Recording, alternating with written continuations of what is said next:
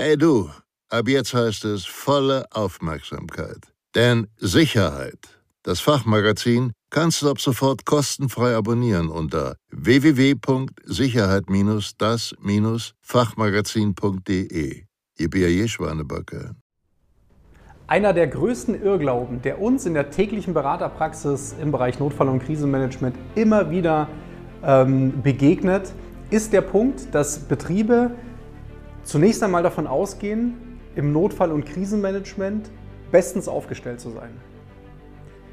Und dem mag dem Anschein nach auch so sein, denn viele Betriebe sagen, Mensch, Herr Blaumoser, schauen Sie, wir haben hier ein Notfall- und Krisenhandbuch, dort haben wir verschiedene Szenarien betrachtet und wenn der Fall X eintritt, ähm, dann nehmen wir uns dieses Handbuch und dann beginnen wir quasi ähm, mit der Behandlung, Bekämpfung äh, des Szenarios und äh, werden dann schon irgendwie ähm, Herr der Lage werden. Problem an der Sache ist, dass Notfall- und Krisenmanagement sich maßgeblich zum einen von ihrer normalen Aufbau- und Ablauforganisation unterscheidet und Krisenstabsarbeit im Besonderen ähm, nichts mit einer regulären Managementsitzung zu, zu tun hat. Ähm, damit ist auch gemeint, dass das Thema Notfall- und Krisenmanagement, das Thema Handbuch, nur einen Teilaspekt des Gesamtsystems abbildet. Und das Gesamtsystem können Sie sehen wie eine Art Qualitätskreislauf.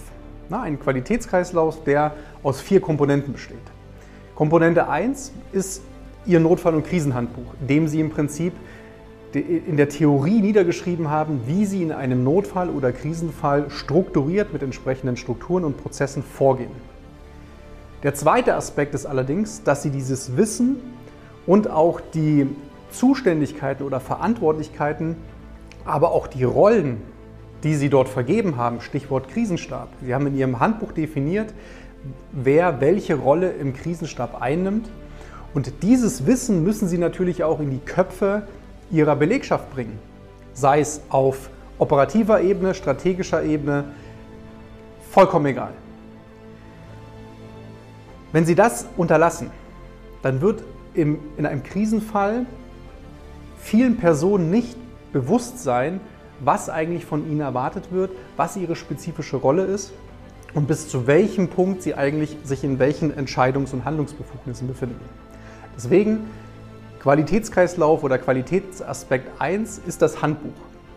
Qualitätsaspekt 2 ist die Schulung, das heißt das Wissen des Handbuchs in die Köpfe der Person zu bringen.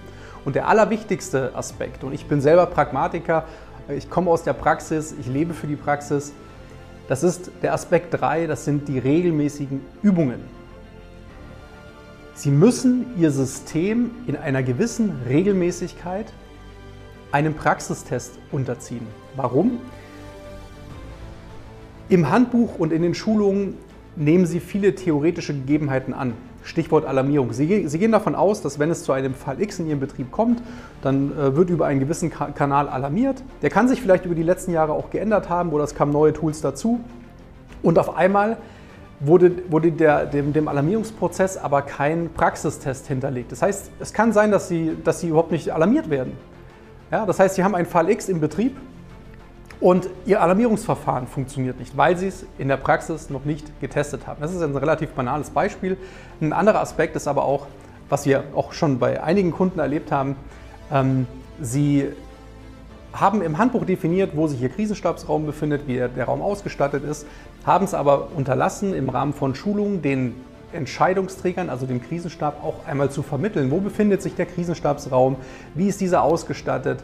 Äh, wer, wer kümmert sich um die Vorbereitung oder um die, um die, um die Herstellung der, der Krisenstabsbereitschaft, dass der Krisenstab auch sofort in der Lage ist, entsprechend zu tagen, ein Lagebild zu zeichnen, in die Lagebewältigung überzugehen und so weiter und so fort.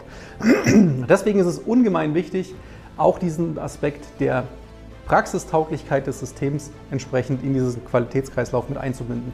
Und wenn Sie diesen Aspekt berücksichtigt haben, Handbuch, Schulung, Übung, dann ist es wichtig, dass Sie aus all diesen drei Komponenten ihr Wissen herausziehen. Das heißt, aus der Entwicklung des Handbuchs oder aus der Fortschreibung des Handbuchs, aus dem Austausch mit den Schulungsteilnehmern, die Erkenntnisse, die sie dort in dem, vielleicht in gewissen Diskussionsrunden ähm, gewonnen haben und wichtigster Aspekt, die Lessons learned der Krisenstabsübung. Was sind meine Erkenntnisse aus den Übungen? Was haben wir gut gemacht? Was haben wir schlecht gemacht? Was müssen wir besser machen? Wo müssen wir uns vielleicht anders aufstellen?